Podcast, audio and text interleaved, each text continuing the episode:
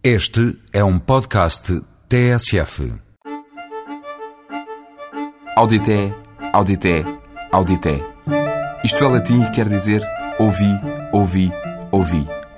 Era assim que os imperadores e senadores do Império Romano chamavam a atenção da sua plateia. Por isso, levante o volume do rádio e audité. Se amanhã à noite for até Sintra, pode ouvir mais latim e com a respectiva tradução em português.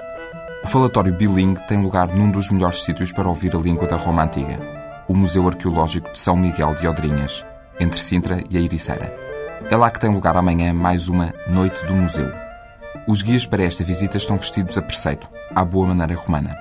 O ambiente é iluminado por archotes e candeias de azeite. E a viagem no tempo começa ao som da harpa céltica. Os visitantes entram pela cripta etrusca, onde se encontram os únicos túmulos etruscos em Portugal. Estes vieram de Itália, mas todo o restante espólio do museu foi encontrado na região de Sintra, nomeadamente os túmulos da Basílica Romana, cujas inscrições são lidas em latim, traduzidas para português e devidamente explicadas para se perceber o contexto. As marcas da ocupação romana em Sintra remontam ao século II a.C. A região era um local privilegiado para as vilei, as propriedades rurais das elites abastadas. São Miguel de Odrinhas é por isso um local obrigatório para compreender a história do Conselho de Sintra e do próprio país também.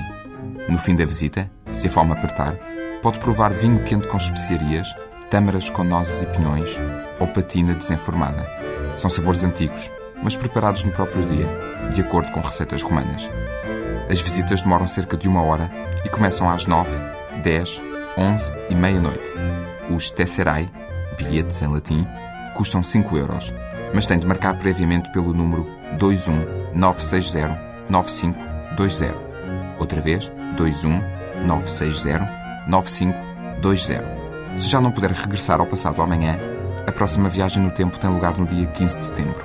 Até lá, pode treinar o seu latim.